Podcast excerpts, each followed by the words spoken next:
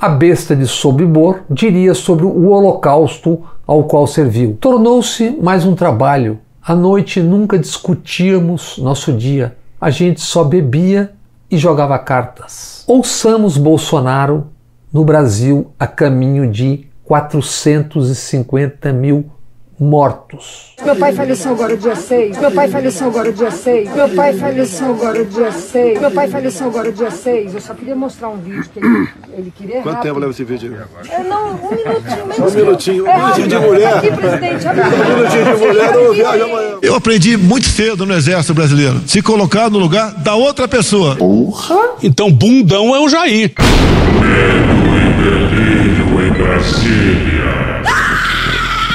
É uma canalice que vocês fazem. Olá, bem-vindos ao Medo e Delírio em Brasília com as últimas notícias dessa bad trip escrota em que a gente se meteu. Bom dia, boa tarde, boa noite. Por enquanto. Eu sou o Cristiano Botafogo e o Medo e Delírio em Brasília, medo e delírio em Brasília.wordpress.com é escrito por Pedro Daltro. Esse é o episódio dia 868. Ó, como o cara é grosso. Bora passar raiva?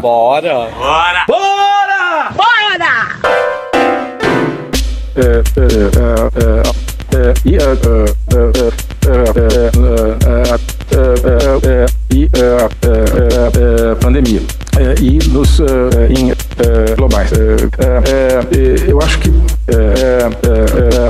pandemia globais. Pandemia globais. Olavo de Carvalho. Chega! Isso aí poderia ser o resumo do episódio. Mas vamos lá pro depoimento do Ernesto na CPI. Bom, primeiro a gente vai poupar você de boa parte do discurso de abertura do Ernesto, por dois motivos. Primeiro. E segundo. Chato pra caralho. Além disso, também tem os. É, é, é, é, que também são. Chato pra caralho. Então bora lá. Queria destacar que o Itamaraty faz parte de um governo e a política externa deve fazer parte de um projeto escolhido nas urnas e iluminado pela democracia. Através do voto, você não vai mudar nada nesse país. ah? Nada, absolutamente nada. Você só vai mudar, infelizmente, quando um dia nós partimos para uma guerra civil aqui dentro. E é natural que um governo eleito com um projeto de mudanças profundas no Brasil tivesse uma política externa diferente das anteriores, que correspondiam a outros projetos políticos. Em quatro dimensões principais, o Itamaraty, na minha gestão, procurou contribuir para essas mudanças. A primeira é o comércio internacional e a inserção econômica. Nós implementamos uma política comercial compatível com o objetivo de abrir e dinamizar a economia e transformar o Brasil numa verdadeira economia de mercado, competitiva, moderna, diversificada, sem dependência do Estado, capaz de gerar empregos de qualidade para todos, com agro, indústria e serviços todos pujantes. Pois é, só notando que quando ele fala de economia de mercado, de não dependência do Estado, ele diz com isso que o liberalismo econômico é premissa do funcionamento das relações exteriores do Brasil hoje em dia. Pois é, e hoje a gente está com as relações estremecidas com as duas maiores potências num mundo bipolar entre essas duas potências. As duas potências que são os nossos dois maiores parceiros comerciais. E não é só com eles, não. A Argentina é o nosso terceiro maior comprador. E o Bolsonaro vive cuspindo nos argentinos. La puta que me parió! La puta que!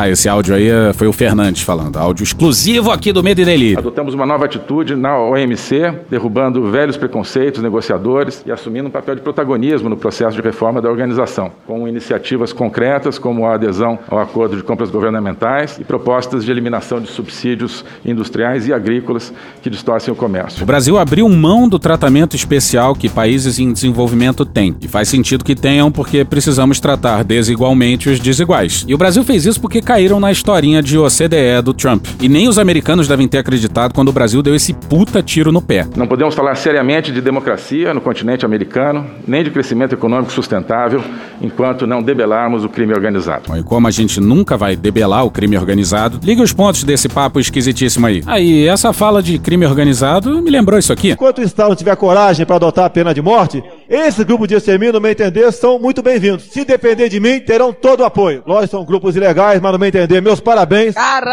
E só lembrando que grupo de extermínio e milícia também é crime organizado, tá bom? Trabalhamos para que o multi do multilateralismo seja respeitado e não substituído por um pensamento único. E a síntese da democracia, Ronaldo, é a maioria. Que respeita o homossexual? Eles é que tem que nos respeitar. É o contrário. É o contrário. Maioria é uma coisa, minoria é outra. Minoria tem que se calar, circunvar a maioria. Acabou. Vamos fazer o Brasil para as maiorias!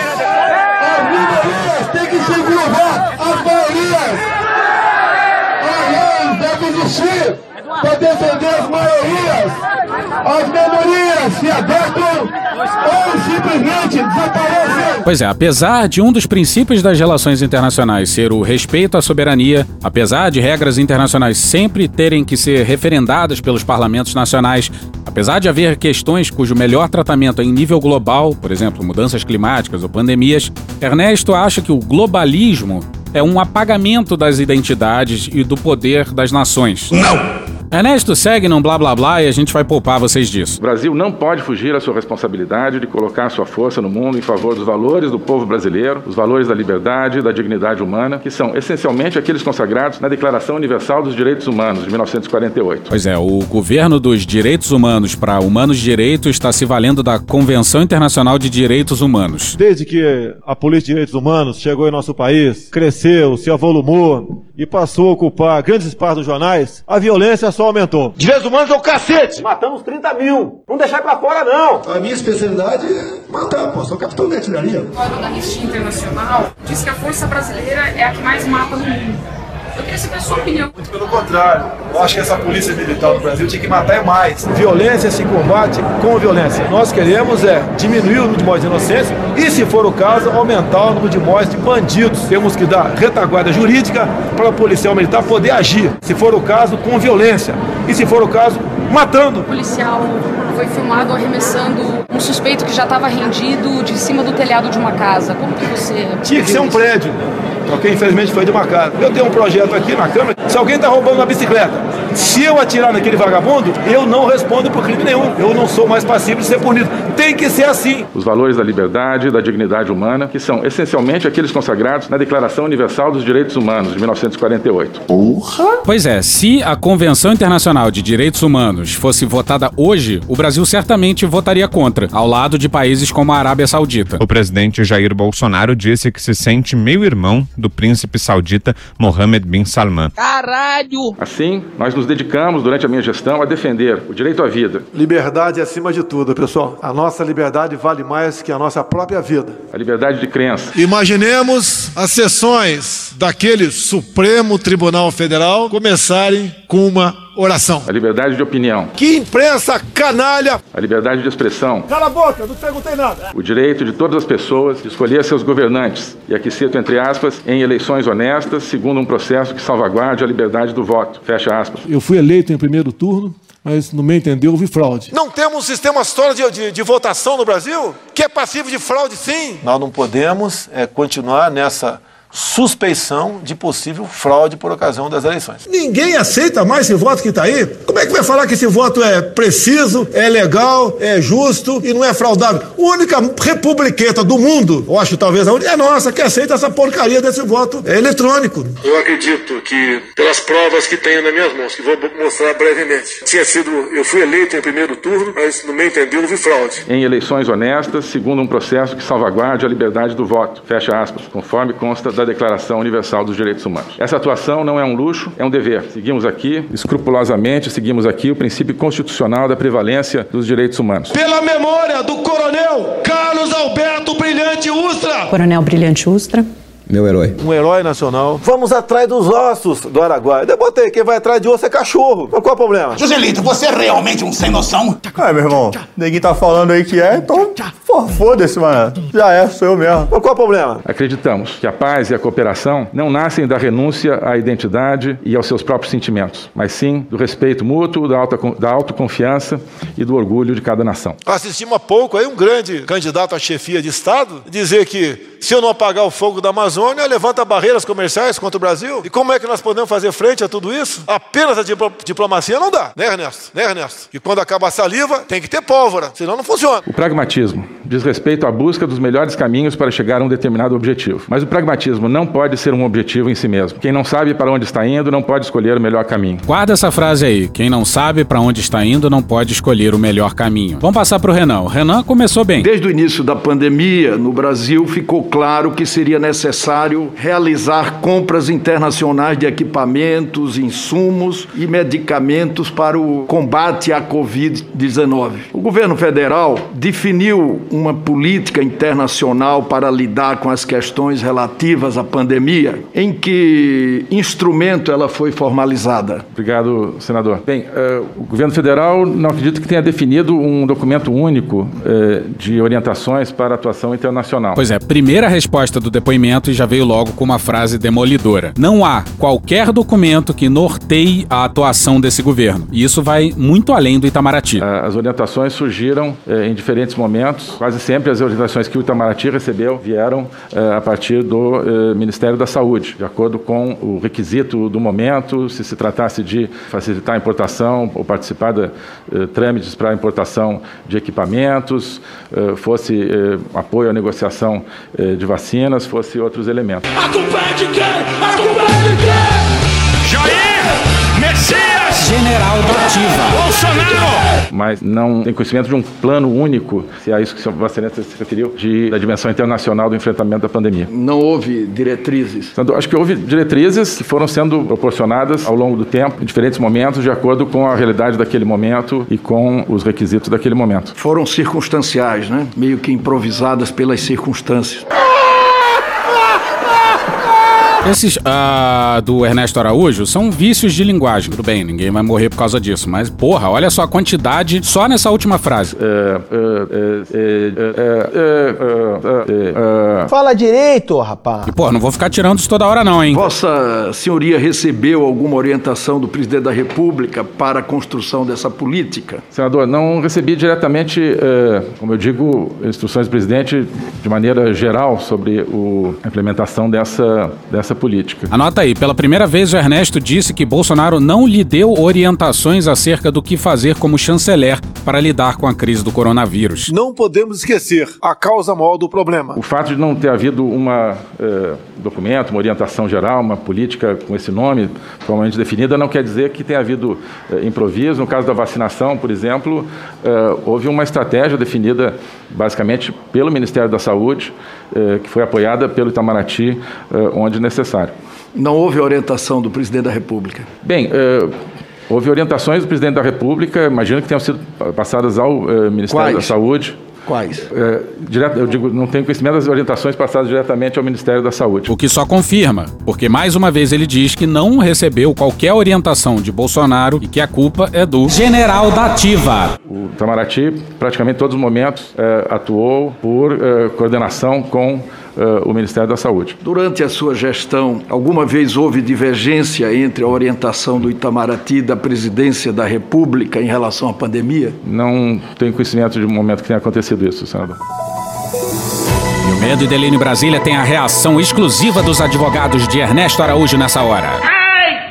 Porra do caralho, agora fodeu. Respeitosamente pergunto: a que Vossa Senhoria atribui sua demissão do cargo de ministro das Relações Exteriores? Certamente não a questão de vacinas, como foi eh, falado. O eh, presidente me manifestou que eh, haviam surgido, a partir de determinados fatos, eh, dificuldades, eh, poderiam dificultar o relacionamento espe- especificamente eh, com o Senado e, eh, diante disso, me pediu que ia colocasse à disposição o cargo que eu fiz. Ou seja, quem derrubou o Ernesto foi a Cátia Abreu. O Renan pergunta algumas vezes sobre o que o Ministério das Relações Exteriores fez. E o Ernesto só dizia que tudo foi feito seguindo as orientações de um certo. General da Ativa. O Renan aí pergunta com quais países o Ernesto negociou. E a parte da China é deliciosa. Ai, que delícia! Qual o contexto que a China enfrenta nesse contexto? Qual é a correlação de, com relação a vacinas? Pois não, ministro? pois não. Então, e a China é, é o país onde se produzem tanto vacinas, vacinas eh, Coronavac, que estão sendo importadas pelo Instituto eh, Butantan, e aí as tratativas, segundo entendo, são diretamente entre o Instituto Butantan e os fornecedores eh, chineses, pelo menos durante a minha gestão foi assim. Sim, o Ernesto está dizendo que quase 80% das vacinas aplicadas no país não tiveram qualquer participação do governo federal. O Brasil é um país, um dos países que mais vacina no mundo. Já somos o sexto país que mais vacinou no mundo. Brevemente estaremos em, nos primeiros lugares. O mérito não é seu. Então, de todas as vacinas que a gente tem aqui, a Coronavac recusamos, tentamos não comprar, e foi o Butantan que trouxe. A vacina da AstraZeneca foi a Fiocruz quem trouxe. A Covax recusamos, tivemos que ser convencidos. A Sputnik recusamos por conta dos Estados Unidos. A Pfizer a gente ignorou e comprou na última hora. E a Janssen a gente ignorou, comprou em março. A China também é o país onde se produzem uh, os insumos que nós estamos importando para a produção da vacina AstraZeneca uh, no Brasil, antes de nos tornarmos autossuficientes também e não dependermos mais da importação de insumos. A China uh, nos informou, suas autoridades já informaram, inclusive publicamente, que o Brasil é o país que mais recebeu insumos e vacinas produzidos pela China. Então quer dizer que o Dória é o responsável pelo maior número de vacinas entregues pela China? Calça apertada. Calcinha apertada. Calcinha apertada. Calça apertada. Calcinha apertada. É, Vossa Senhoria avalia que tinha prestígio junto à comunidade internacional para ter seus pleitos bem recebidos? Sim, avalio que sim. Não fode, porra! Desculpa a linguagem aí.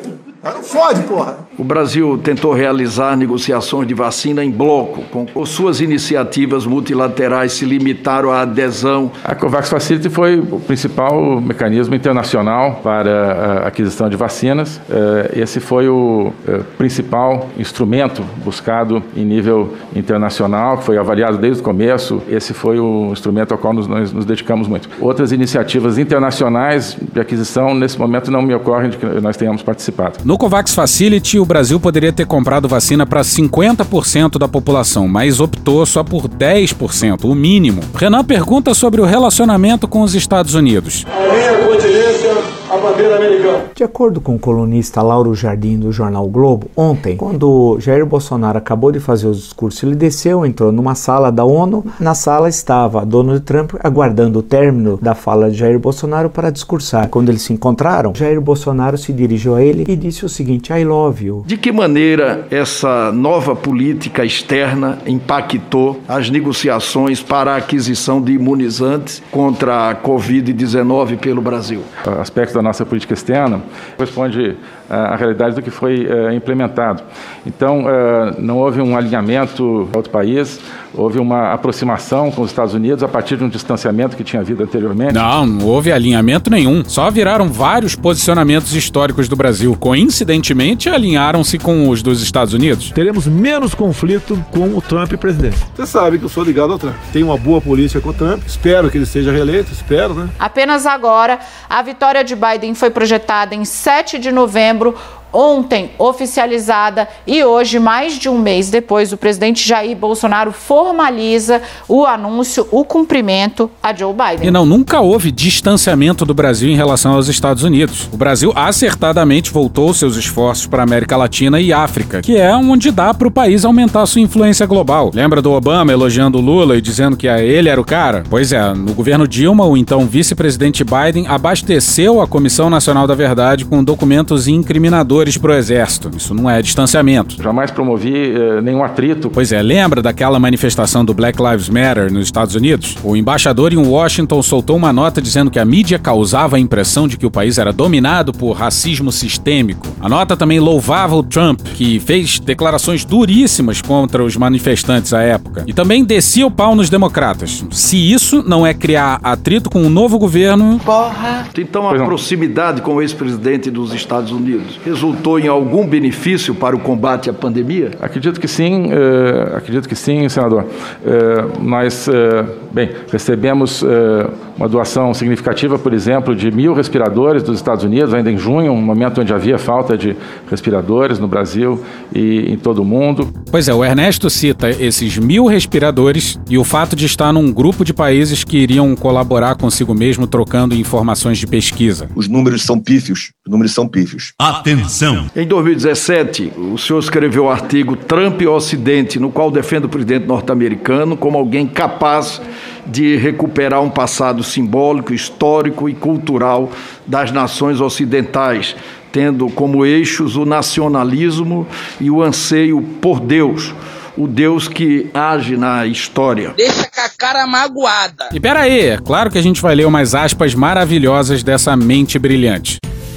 Em janeiro de 2017, pouco depois da posse de Donald Trump, Ocorreu-me uma imagem do futebol americano para caracterizar o que esperar do novo presidente dos Estados Unidos. Donald Trump is Western civilization's Hail Mary pass. Ele disse isso mesmo? Pois é, diz. Hail Mary é aquela jogada desesperada nos últimos segundos do jogo. O quarterback arremessa a bola lá longe, seja o que Deus quiser. O que Maria quiser, no caso. Vamos ler mais um pouquinho da fantástica obra desse maravilhoso intelectual brasileiro?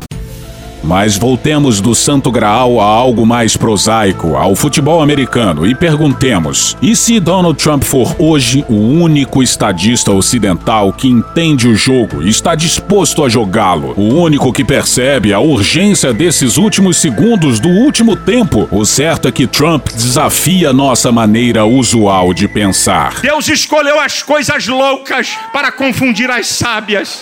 Em Varsóvia, no dia 6 de julho de 2017, Trump pronunciou um discurso marcante em defesa do Ocidente. Um discurso que nenhum outro estadista do mundo hoje teria a coragem ou a capacidade de pronunciar. Por que será? O discurso intitula-se Remarks by President Trump to the People of Poland e desde o início coloca claramente a Polônia não somente como uma admirável nação em si mesma, mas como símbolo de resistência e fé, de uma determinação que, espera, possa ser imitada hoje por todo o Ocidente como forma de lutar por sua sobrevivência. Polônia de um governo de extrema direita, é bom lembrar.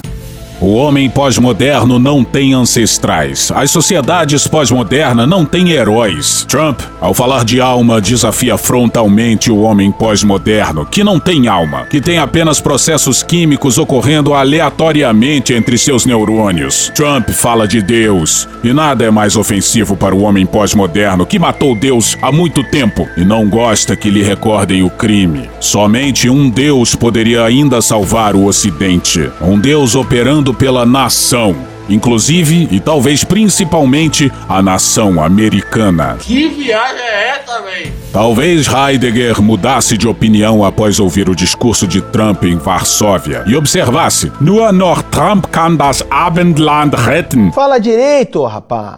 Trump pode ainda salvar o Ocidente. Eu tô louco? Não, eu não tô louco! Eu não tô louco! E a verdade é que o Renan citou o texto e fez uma pergunta qualquer, para uma resposta qualquer do Ernesto. Renan estava num dia apagado, mas a gente torce para que ele não tenha encarado o depoimento como um aquecimento. Aquecimento pro depoimento do Pazuelo. Porque aquecimento é uma coisa perigosa e o Renan não vai querer correr esse risco. Por que, que eu sou contra o atleta que é que faz o aquecimento antes da partida? Você acha que o aquecimento deveria ser feito depois da partida? Eu acho que o aquecimento deveria ser feito durante a partida. Porque você pode ver, um atleta, um atleta às vezes, ele está cansado, chega no final do jogo, ele está cansado. O que, que foi aquilo? Com certeza foi aquela corrida, os 15, 25, 20 minutos que ele correu antes do jogo. Com certeza, se ele guardasse 15, 20 minutos para correr no final do jogo, com certeza ele teria um melhor desempenho. Com certeza. É o presidente da República, é, é, dia 21 de outubro de 2020, assim declarou sobre a vacina Coronavac. Aspas. Da China nós não compramos. É decisão minha. Eu não acredito que ela, a vacina, transmita segurança suficiente para a população por sua origem. Da China nós não compraremos, né? é decisão minha. Eu não acredito que ela transmita segurança suficiente à população pela sua origem. Pergunto, Vossa Senhoria discutiu com o presidente sobre a China e a Coronavac em outubro de 2020? Não, senador, não discuti. Não discutiu e ele fez essa declaração. Quem foi o responsável, então, por, por orientá-lo antes dessas declarações? É, Vossa Senhoria sabe? Não, não tenho conhecimento, senador. O senhor não discutiu e nem tem conhecimento de quem discutiu com ele para embasar essas declarações, não é isso? Exato. De quem partiu a iniciativa de, naquele momento, desdenhar da Coronavac e buscar outras alternativas? Foi do presidente da República? Foi sua? Foi de terceiros? É, minha certamente não foi, interpretando que houve uma iniciativa nesse sentido. É, não, não tomei nem uh, advoguei por nenhuma iniciativa nesse sentido. Não tenho conhecimento de uh, outras pessoas. Nem sabe o fundamento dessa decisão que embasou a declaração do presidente? Não, não conheço. Como Vossa Senhoria avalia o impacto das suas ações e declarações anti-chinesas em relação à atual carência de insumos para a produção de Coronavac? É, senador, se me permite, é, eu não entendo nenhuma declaração que eu tenha feito, que eu tenha feito em nenhum momento como uh, anti-chinesa. Breaking News. Ernesto Araújo nunca fez declarações anti-chinesas e o medo e delírio em Brasília nunca falou mal do exército brasileiro. Não fode, porra! Houve determinados momentos em que, como se sabe, por notas oficiais do Itamaraty, eu, por minha decisão, eh, nos queixamos de comportamentos da Embaixada da China ou do embaixador da China eh, em Brasília, mas não houve nenhuma declaração que se possa qualificar como anti-chinesa. Portanto, eh, enfim, não, não há nenhum impacto de algo que não, não existiu. Os textos, eles são extremamente claros. Eles não precisam interpretação. São textos que falam diretamente da China. Há também uma, não precisa ser nem textos. Aquela reunião em abril de 2020, aquela reunião ministerial que teve a participação, eh, inclusive, de outros, eh, eh, outras polêmicas, não era exatamente Ernesto Araújo a polêmica naquele momento, com o presidente Jair Bolsonaro. Naquela reunião, o próprio Ernesto Araújo também fala da China sem citar o nome do país. Mas todos, inclusive naquela reunião, entenderam o recado era para a China. Pois é, muito bem lembrado pelo Jamil Chad, porque naquela reunião em que o Ernesto estava presente, foram ditos vários absurdos anti-China. E o fato dele não falar nada significa. Qual o seu grau de responsabilidade pela situação atual? Ou não tem responsabilidade? Ou quem teria responsabilidade? A situação atual, se refere após a minha saída do, do cargo? Não, não, não. não da, ah. A situação da Coronavac. Não é daquele outro país, não, tá ok, pessoal? É, da, é de Oxford aí. Nada será despendido agora para comprarmos uma vacina chinesa que eu desconheço, mas parece que nenhum país do mundo está interessado nela. Toda e qualquer vacina está descartada. Ele tem um protocolo de intenções, já mandei cancelar, se ele assinou, já mandei cancelar, por exemplo, sou eu, não abro mão da minha autoridade, até porque estaria né, comprando uma vacina que ninguém está interessado por ela. A pergunta do relator se refere à vinda dos insumos. Dos insumos, perfeito. É, qual o seu grau de responsabilidade? Perfeito. como ex-ministro das Relações Exteriores? Minha responsabilidade como ministro, é, entendo que nenhuma. Quê? nada que eu tenha feito é, pode ser caracterizado. Aqui tem um problema no áudio que volta logo. Levado a qualquer percalço no recebimento é, de insumos. Ou seja, ele diz que nada que ele tenha feito teria causado problemas. Ernesto apenas e tão somente pediu a troca do embaixador chinês. Em seus últimos meses à frente do Itamaraty, todo mundo se reunia com o embaixador da China, menos o chanceler da República. E até nesse momento do depoimento, o Ernesto mentiu muito mais do que o Weingarten. O Itamaraty acompanhou todo o processo de uh, burocrático de liberação das exportações de insumos de vacinas na China, especificamente insumos para uh, as vacinas uh, AstraZeneca. Isso basicamente no mês de janeiro. Jamais foi identificada nenhuma correlação entre o atraso que houve e qualquer uh, atuação da minha parte ou qualquer elemento político, digamos assim, oriundo do governo brasileiro. Ah, vai ver é um governo apolítico. Vai ver é uma boa prática você falar negativamente de um país do qual você depende. Mas o Omar Aziz tinha se retirado da sessão por alguns minutos e aí voltou. Presta atenção que é importante, pessoal. Quero alertá-lo que o senhor está sob juramento de falar a verdade. E há pouco eu estava na outra sala. É, Vossa Excelência deu várias declarações anti-China inclusive se dispôs por várias vezes com um embaixador chinês. O senhor escreveu um artigo no Diário do Poder. Esse artigo uh, que Vossa Excelência chama de comunavírus, e há pouco o senhor disse para o relator que não teve nenhum desentende nenhuma declaração. Tem várias declarações, eu posso ler aqui o seu artigo. Inclusive, você faz uma ilusão, erroneamente, em relação que é, a pandemia era para ressuscitar o comunismo, porque deixa as pessoas em casa, dependendo do Estado e uma série de coisas. Quer dizer, na minha análise, pessoal, Vossa Excelência está faltando com a verdade. Então, eu, eu peço a Vossa Excelência que não faça isso, não faça isso. Porque Vossa Excelência escreveu no seu Twitter, Vossa Excelência escreveu artigos sobre isso. E se você, se Vossa Excelência acha que isso não é se dispor com um país em que nós temos uma relação comercial muito importante para a gente, então eu não entendo mais sobre como é que se faz relações internacionais. Chegar aqui agora e desmerecer o que Vossa Excelência já praticou e dizer aqui nessa CPI para todos os senadores que o senhor nunca se dispôs em relação à China, é aí Vossa Excelência não falta está faltando com a verdade. Se o senhor quiser, eu leio. Até bateu boca com o embaixador chinês. Por isso eu, eu peço a Vossa Excelência que se atenha. E precisa ter uma carreira é, muito bonita. Chegou a, a, ao grau mais alto de uma. De, e não pediu, inclusive, do, do, do, Itamaraty, não foi ao Supremo pedir para é, se negar a falar, pelo contrário. Né? Então, senhor Vossa Excelência, por favor, é, o que nós estamos procurando procurando é a verdade só. Nada pessoal, nada disso. Mas eu tenho que fazer esse alerta para que depois eh, a gente não entre aqui no conflito em que Vossa Excelência nega aquilo que o senhor escreveu. Aí não dá. Não podemos admitir isso daí. Ah, tá. Não podemos admitir isso daí. E pela primeira vez no depoimento, o Ernesto vai explicar aos senadores o conceito de comunavírus. Comunavírus. Comunavírus. Como se fosse algo assim muito acima do alcance mental dos senadores. É fascinante. Presidente, muito obrigado. Não, eu queria insistir, não houve nenhuma falta com a verdade. Vou, se me permite, eh, falar especificamente eh, algumas coisas que o senhor, Vossa Excelência, mencionou. O artigo que eu escrevi, se não me engano, em abril de 2020, quando eh, eu uso o título comunavírus e a leitura do, do artigo deixa isso claro, é uma referência não ao coronavírus, mas aquilo que um autor marxista, Slavoj Zizek, cujo texto eu analiso no meu artigo, eh, qualificou como um vírus ideológico. Eh, esse autor escreveu um pequeno livro dizendo que há o vírus, havia o vírus, o coronavírus, e eh, ele tinha eh, criado a oportunidade para o surgimento de um vírus ideológico. Caralho! Vamos pro Victor Calgano na Carta Capital no dia 18.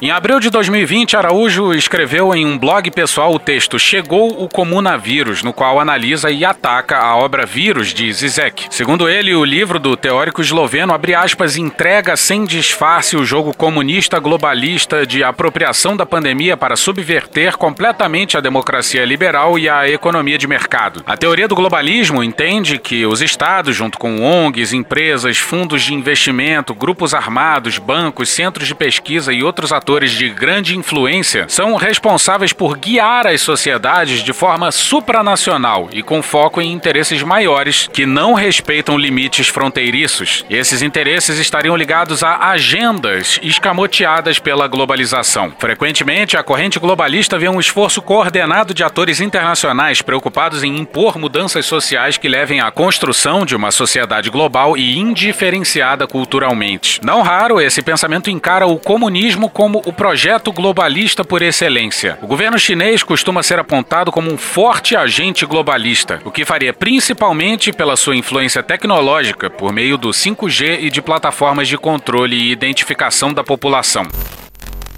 É como disse o Jamil Chad. Em diplomacia, você pode falar coisas sem falar essas coisas. Você pode mencionar pessoas sem mencionar essas pessoas ou países. O Ernesto, no momento da escrita desse artigo, ele era o ministro das Relações Exteriores do Brasil. Ele não era um filósofo. Ele não era um pensador. O artigo não é absolutamente contra a China. A leitura do artigo deixa isso claro. A China é, é mencionada apenas lateralmente num ponto do artigo, justamente onde eu comento, é, escritor do, é, do texto de base, do texto do Slavoj Zizek, é, que diz que a China, segundo ele, não é o modelo de sociedade comunista que ele tem em mente.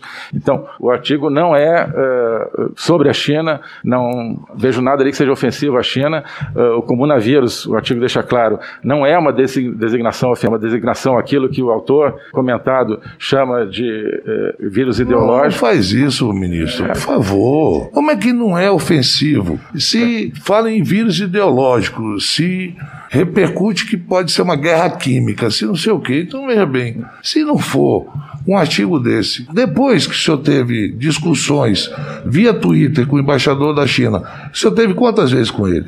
É, perdão, se me permite, eu, nunca tive discussões via Twitter com o embaixador da China.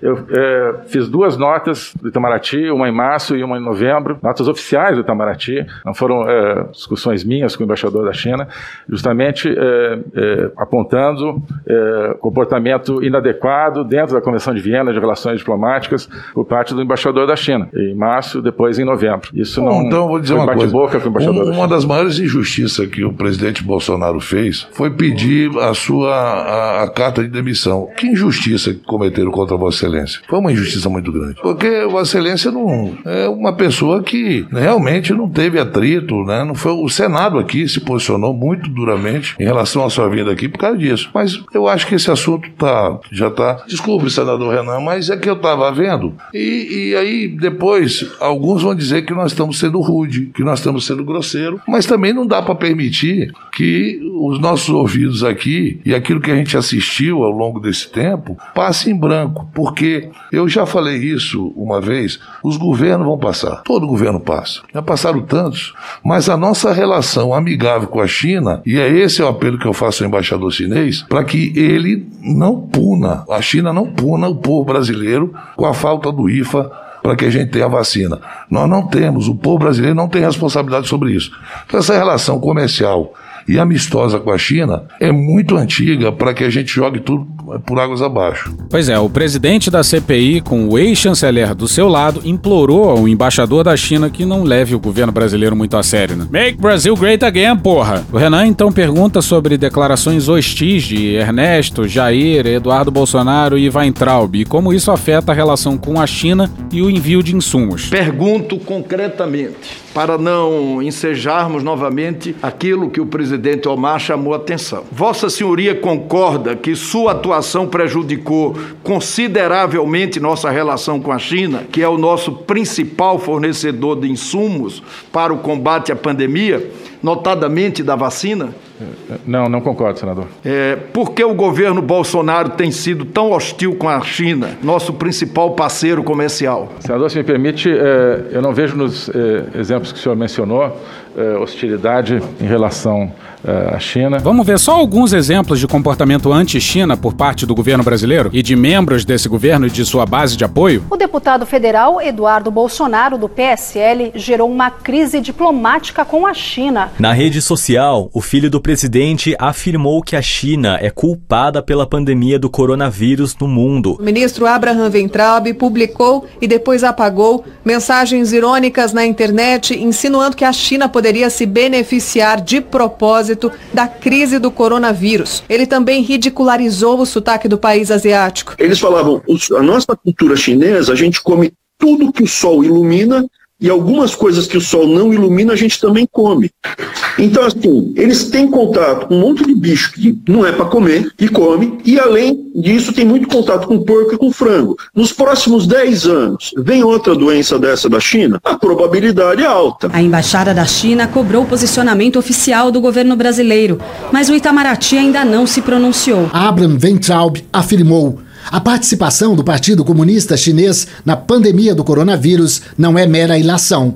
Hoje, há fortíssimas evidências de que o vírus foi criado em laboratório, que o Partido Comunista Chinês escondeu o início da epidemia e informou à OMS que não havia contágio entre humanos e, depois de tudo, vendeu produtos necessários para o tratamento para todo o mundo. É um vírus novo, ninguém sabe se nasceu em laboratório ou nasceu por algum ser humano ingerir um animal inadequado. Mas está aí, os militares sabem o que é guerra química, bacteriológica e radiológica. Será que não estamos enfrentando uma nova guerra? Qual o país que mais cresceu seu PIB? Não vou dizer para vocês. Eu, sinceramente, tenho um problema pessoal com o fato da vacina vir do mesmo lugar de onde foi inventado o vírus, porque esse vírus foi criado em laboratório. O presidente Jair Bolsonaro começou a semana dizendo, afirmando que o Brasil precisa precisa de fato da China, mas que a China precisa muito mais do Brasil. O ministro da Economia, Paulo Guedes, afirmou hoje, sem saber que era gravado, que o coronavírus foi inventado pela China. Eduardo Bolsonaro defendeu uma aliança global para um 5G seguro,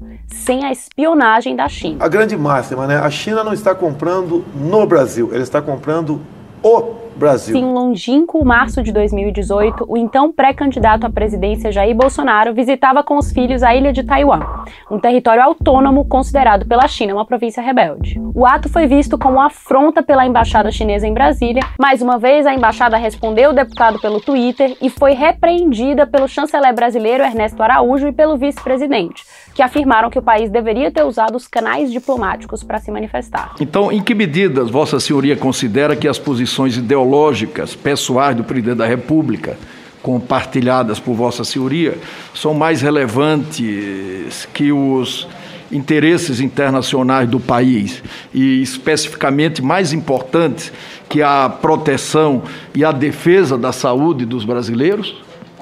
Eu não considero que nada que se possa caracterizar como posições ideológicas, seja do presidente, seja minhas, eh, se superpõem aos interesses nacionais, muito pelo contrário. No caso, posso garantir que todas as posições que eu assumi se caracterizem como se caracterizarem, sempre tiveram em conta, antes de tudo, esse norte dos interesses nacionais.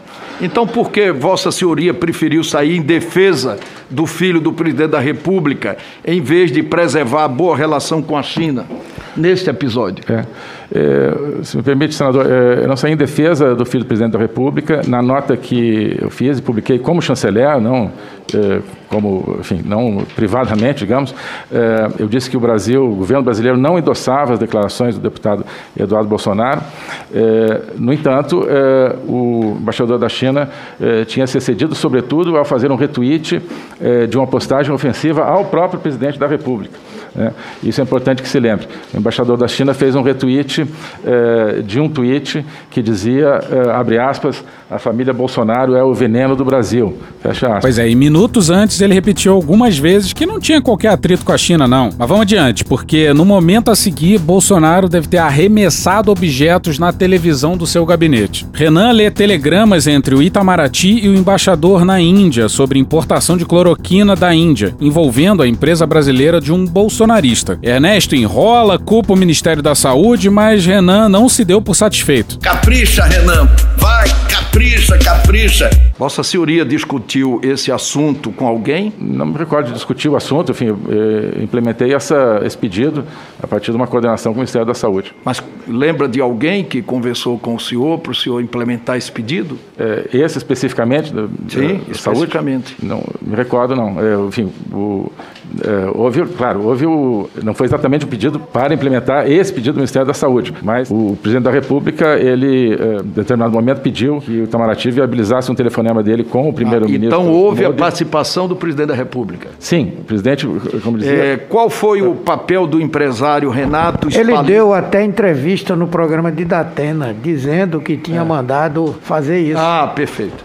É, obrigado pela confirmação. Pô! O Renan pergunta sobre a cloroquina americana que o Trump malandramente desovou por aqui. Ernesto diz que na época não havia estudos contrários e o Aziz não deixou a bola quicando. A então... OMS, a OMS já tinha, já tinha emitido nota sobre essa questão da cloroquina. Em julho já tinha. E em junho, é, o Ministério das Relações Exteriores ainda estava atrás de, de, de insumo de cloroquina depois que a OMS já tinha se manifestado. Aí o Renan pergunta sobre o aconselhamento paralelo que levou o presidente a incentivar a cloroquina e sabotar as vacinas.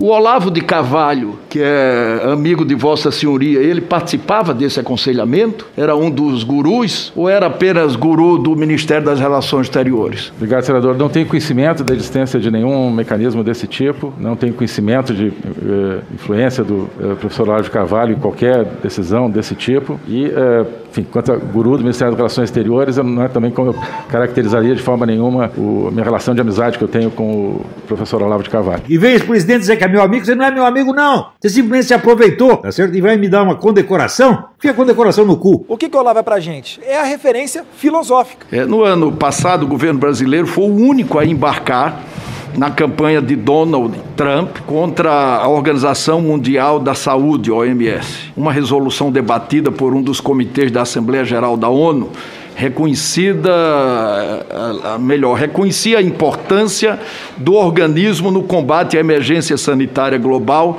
do novo coronavírus. Em uma contraproposta, os Estados Unidos, que haviam rompido com a OMS, queriam apagar essa parte do documento nenhum aliado histórico da Casa Branca votou a favor. Ninguém. Nenhum, só o Brasil. Olha a bola tocada, virou passeio!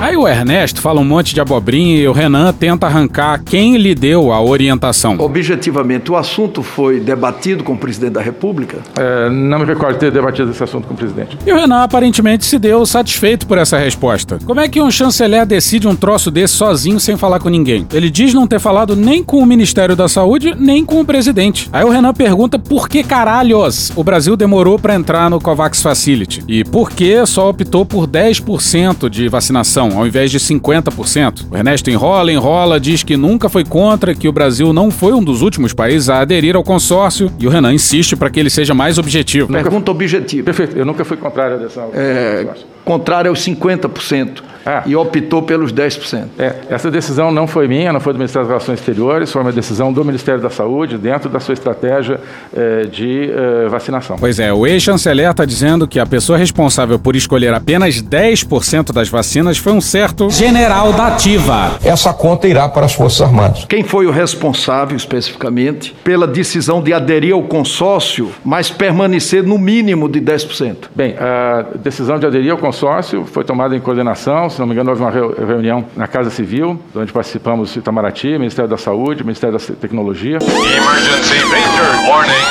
danger. Sim, sim, sim, sim, sim, sim, sim, sim, sim, sim, sim, sim, Pois é, Ernesto colocou outro general na cena do crime. Braga Neto coordenou a reunião que decidiu por apenas 10% das vacinas. E repara, o Ernesto citou um general da ativa, além de um general da reserva e um tenente-coronel da aeronáutica. O astronauta do travesseiro. Aliás, vocês sabem que o travesseiro que ele vendia não era da NASA, né? No caso, era nobre e autêntico suporte anatômico. E se você não sabe disso, a gente jura que a gente não tá de sacanagem. Mas foi esse pessoal aí que decidiu pela cobertura mínima. Já vou me antecipar aqui e eu mesmo vou colocar o insert. Essa conta irá para as Forças Armadas. E o Ernesto jura que o presidente não se meteu no assunto. Eu nunca fui contra a vacina. Sempre disse, passou pela Anvisa, compra. Eu nunca fui contra a vacina. Jacaré! Eu nunca fui contra a vacina. Eu não vou tomar. Eu nunca fui contra a vacina. A China não compraríamos. Eu nunca fui contra a vacina. Uma vacina chinesa que nenhum país do mundo é interessado nela. Eu nunca fui contra a vacina. Procura outro para pagar a tua vacina. Eu nunca fui contra a vacina. Alguém sabe quantos por cento da população vai tomar vacina? Eu nunca fui contra a vacina. Pelo que eu sei, menos da metade. Eu nunca fui contra a vacina. Essa de 50% é uma boa, né? Eu nunca fui contra a vacina. Mexer no sistema imunológico das pessoas. Eu nunca fui contra a vacina. Não é daquele outro país não, tá ok, pessoal? Eu nunca fui contra a vacina.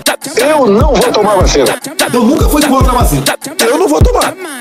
Eu nunca fui contra a vacina. Como a gente vai comprar um medicamento? Estar escrito na bula. Não nos responsabilizamos por qualquer efeito colateral.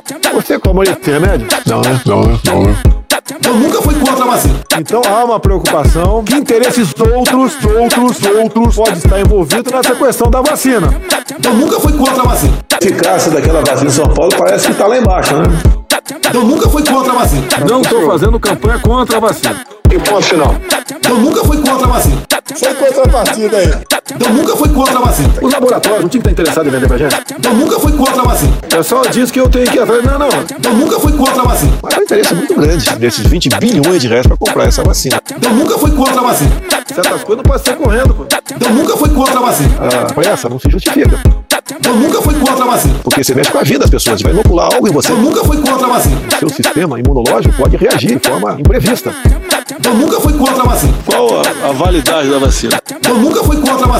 Há quanto tempo imunizado? Eu não sei. Eu nunca fui contra a vacina. Temos que aprender a conviver com o vírus. Mentiroso, caluniador. Depoimento não acabou, mas a gente vai ter que parar por aqui e amanhã a gente continua. Babaca! Filha da puta! Preguiçoso do caralho, vai trabalhar, ô! Que Deus tenha misericórdia dessa nação.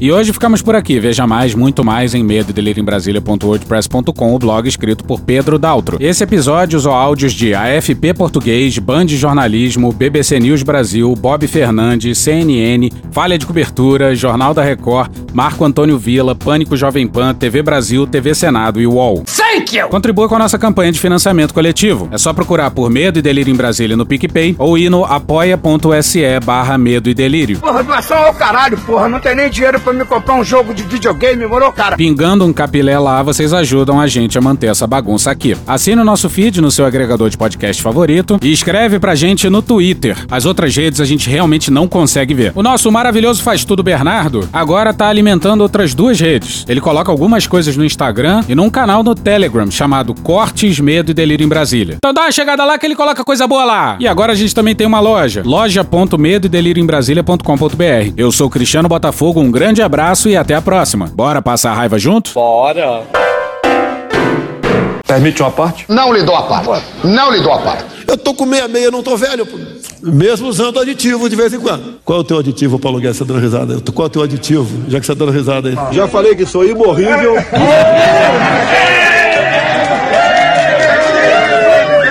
Ô, Glória! falei que sou imbrochável. Sou incomível. Porra. Porra. Porra. Porra. Putinha do poço. Problemas? Pornô. Paralelepípedo de craque? Paralelepípedo de craque? Paralelepípedo de craque. Presidente, por que sua esposa Michele recebeu 89 mil de Fabrício Queiroz? Parte terminal do aparelho digestivo. Pum. Que bom do bom. Agora, o governo tá indo bem. Eu não errei nenhuma. Eu não errei nenhuma. Zero. Porra. Será que eu tô errando falar isso daí? Não tem como não dar errado. Vai dar errado. Tem tudo para não dar certo. O cu dilatado.